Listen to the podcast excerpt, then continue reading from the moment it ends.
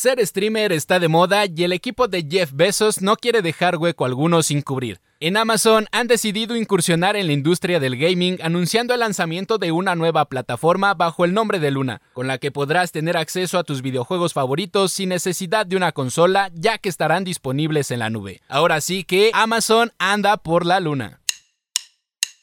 Finanzas en órbita.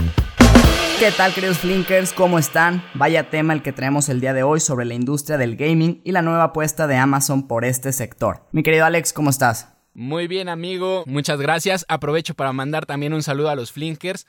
Y sí, como comentamos, Amazon ha anunciado la nueva gama de productos y servicios de tecnología para este cierre de año. Y como era de esperarse, pues viniendo de una empresa tan importante como lo es Amazon, hemos tenido un poco de polémica al respecto sobre los productos que acaba de anunciar. Exactamente, y el que más sonó fue su nueva plataforma de videojuegos en la nube, Luna, que ahorita la vas a poder adquirir por un precio de 5.99 dólares como precio introductorio, aunque desafortunadamente solo está en Estados Unidos y bajo invitación. Y a lo mejor te preguntarás, oye, ¿y voy a necesitar tener algo especial para jugarlo? Pues no realmente lo puedes jugar desde tu Mac o desde tu computadora normal, tu celular, tu tablet o incluso desde tu Fire TV. Y dirás, bueno, ¿y necesito un control o algo? Pues tampoco necesariamente, si es desde la compu con que tengas un mouse, pero ellos sí lanzaron un control como para mejorar la experiencia que lo puedes adquirir de forma opcional por 50 dólares o también podrías usar si ya tuvieras uno del Xbox One o del PlayStation. Además de que este control pues tiene una peculiaridad que ya viene integrado con Alexa para que puedas ejecutar cualquiera de tus videojuegos favoritos tan solo con darle la instrucción. Claro, o sea, lo que Amazon tiene es que está tratando de hacer que tengas todos los productos de ellos. El Alexa, también en este caso de videojuegos, pues lo vas a poder conectar súper fácil con Twitch, la famosa plataforma de streaming. Y pues esto obviamente llega a competir a la industria del gaming, que principalmente los que más están dando duro ahí son Microsoft y Sony, que obviamente todos se están dando cuenta que hacer modelos de negocio de suscripción pues es lo más rentable. Claro, además de que, por ejemplo, Google Stadia, el servicio de cloud gaming de Google, pues no te permite suscribirte como directamente a cierta plataforma. Tienes que pagar para jugar, es decir, tienes que comprar el videojuego, pero lo malo de esto es que tienes que pagar a precio de juego físico creo que por 6 dólares te es más conveniente pagar la suscripción al canal de Luna Plus o al canal incluso de Ubisoft donde vas a poder tener juegos como Assassin's Creed y todos los que desarrolle esta compañía y no que por 6 dólares pues ni siquiera te puedas comprar un juego en físico. Claro, digo, veremos cómo nos llega el precio acá a México cuando ya lo lancen de forma global o lo vayan incluyendo por ciertos países. Lo que sí es un hecho, pues es que esta industria del gaming es enorme, ¿no? Un estudio de la consultora Nielsen estima que esta industria va a crecer este año un 9.6% en global y acordémonos que hay más de 3 billones de personas que juegan videojuegos, o sea, ese número está cañón.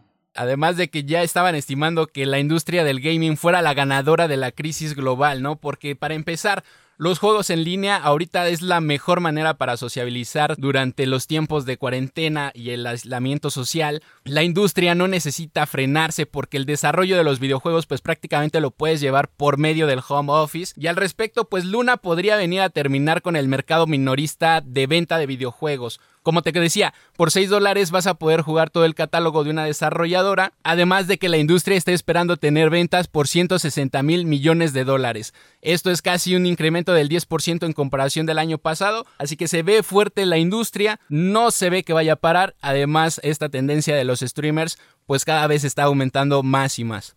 Y evidentemente Luna no fue el único producto o servicio que presentó Amazon en este día, también anunció sus nuevas bocinas Echo Show 10 que te van a permitir hacer videollamadas a través de Zoom, su nueva versión de la Fire TV y entre otros productos, pero uno de los que también más destacó es el Ring Always Home, que es un dron que vigila tu casa. ¿Esto qué quiere decir? Haz de cuenta que en vez de que tengas 20 cámaras de seguridad, ya nada más necesitas este dron que cuando tú le des la orden o incluso ya esté programado para eso, él va a salir, va a hacer una ruta por tu casa para checar que todo esté en orden y si notara algo raro junto con Alexa podrían incluso avisar hasta las autoridades.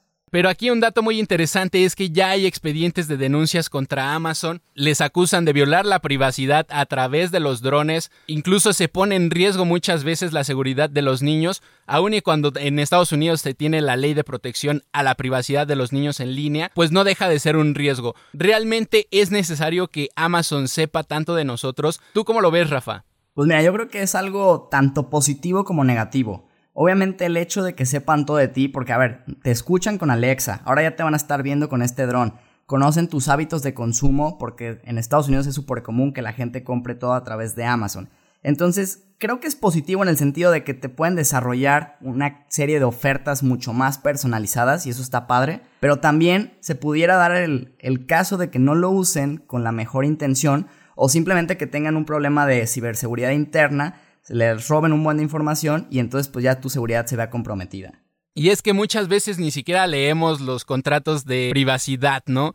Muchas veces en estos contratos se maneja el término usted y ese usted hay que dejarlo muy claro, porque si hace referencia únicamente a la persona que está comprando y haciendo uso del servicio, pues bueno, igual no hay tanto problema, puede ser mayor de edad y ya eres como un poco responsable acerca de tu información personal, pero por ejemplo, si ese usted no queda bien definido y estamos hablando de niños, el manejo de la información de los niños, aquí es un tema que a mí me parece bastante relevante a platicar. No sabemos nunca en qué lugar va a parar la información.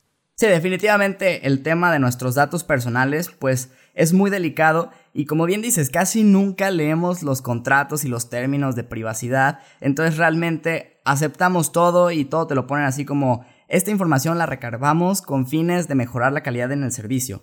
Órale, pero ¿eso qué es? O sea, ¿qué, ¿qué implica eso? Pues ya eso es muy subjetivo y se podrá dar a muchas interpretaciones. Pero bueno, todos estos anuncios de Amazon realmente le beneficiaron, el mercado lo tomó de forma positiva y su acción subió un 2.5% que a lo mejor tú dices, oye, no es tanto, pero hablando del monstruo de Amazon, realmente pues es algo fuerte. Y eso, con otras de las tecnológicas principales que tuvieron ligeras subidas, ayudó a que el Nasdaq subiera un 1.11% en la semana, rompiendo ya una racha de tres semanas a la baja. Sin embargo, el S&P 500 cayó un 0.63% y el Dow Jones un 1.70%, hilando cuatro semanas a la baja. Septiembre históricamente ha sido uno de los meses más volátiles en la bolsa americana y sobre todo más cuando hay elecciones.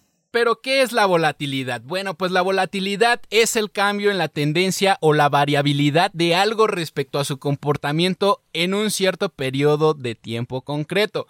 En el ámbito financiero, pues se centra normalmente en el precio de las acciones, principalmente. Sí, bueno, no necesariamente en las acciones, en cualquier activo financiero, ¿no? La volatilidad es qué tanto puede subir o bajar el precio y con qué frecuencia.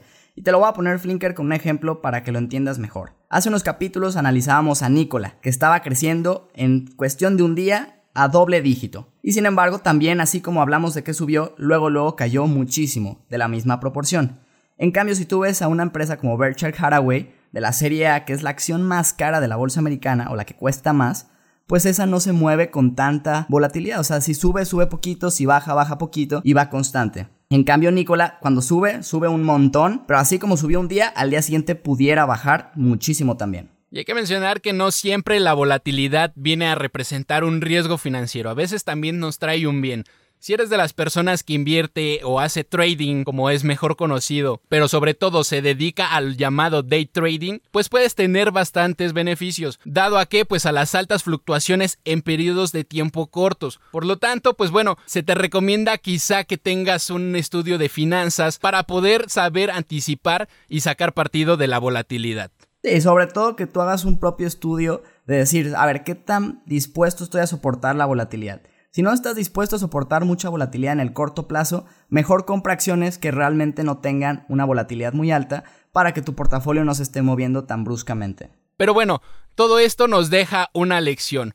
No debemos confiar a veces al 100% en lo que es un producto que no ha sido probado y mucho menos vendido. La volatilidad del mercado en ocasiones pues nos juega malas jugadas, pero a veces nos beneficia.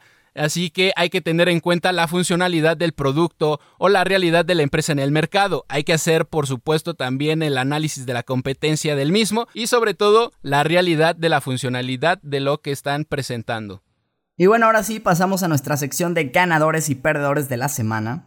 Entre los perdedores tenemos a Nordstrom Inc., que cayó un 17.68%. Ante las nuevas oleadas de contagios, su negocio de tiendas departamentales definitivamente se ve muy afectado.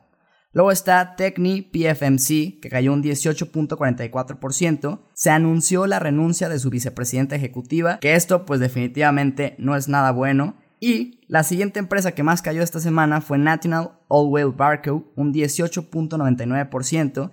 y se rumorea que una de sus principales plantas de producción la van a cerrar, lo cual evidentemente hará que tenga menos ventas a futuro y por lo tanto su cotización cayó. Y del lado de los ganadores, pues tenemos en tercer lugar a Nike con un crecimiento del 8.35%. Ha visto este repunte, bueno, tras terminar de revelar su reporte trimestral, en donde destaca el crecimiento de las ventas por medios digitales en un 82%, Obviamente estos resultados para el trimestre continúan demostrando la ventaja competitiva que tiene Nike, fortaleciendo así pues su posición en medio de la disrupción que vivimos. Y en segundo lugar tenemos a Twitter con un crecimiento del 9.19%. Y en primer lugar tenemos a H&R Block con un crecimiento del 10%. Esta es una compañía estadounidense de servicios contables que opera en Canadá y el hecho de verlos en esta posición nos habla en trasfondo del incremento de actividades freelance que nos ha dejado esta pandemia y de que los dueños de los negocios nuevos, pues tal vez siendo inexpertos en materia fiscal, han requerido ayuda para el cumplimiento de sus obligaciones. Flinker, recuerda que nos puedes seguir en redes sociales, nos encuentras como arroba mi Flink en Instagram y Twitter y como Flink en Facebook y LinkedIn. Nos escuchamos el jueves con más noticias y más información. Finanzas en órbita.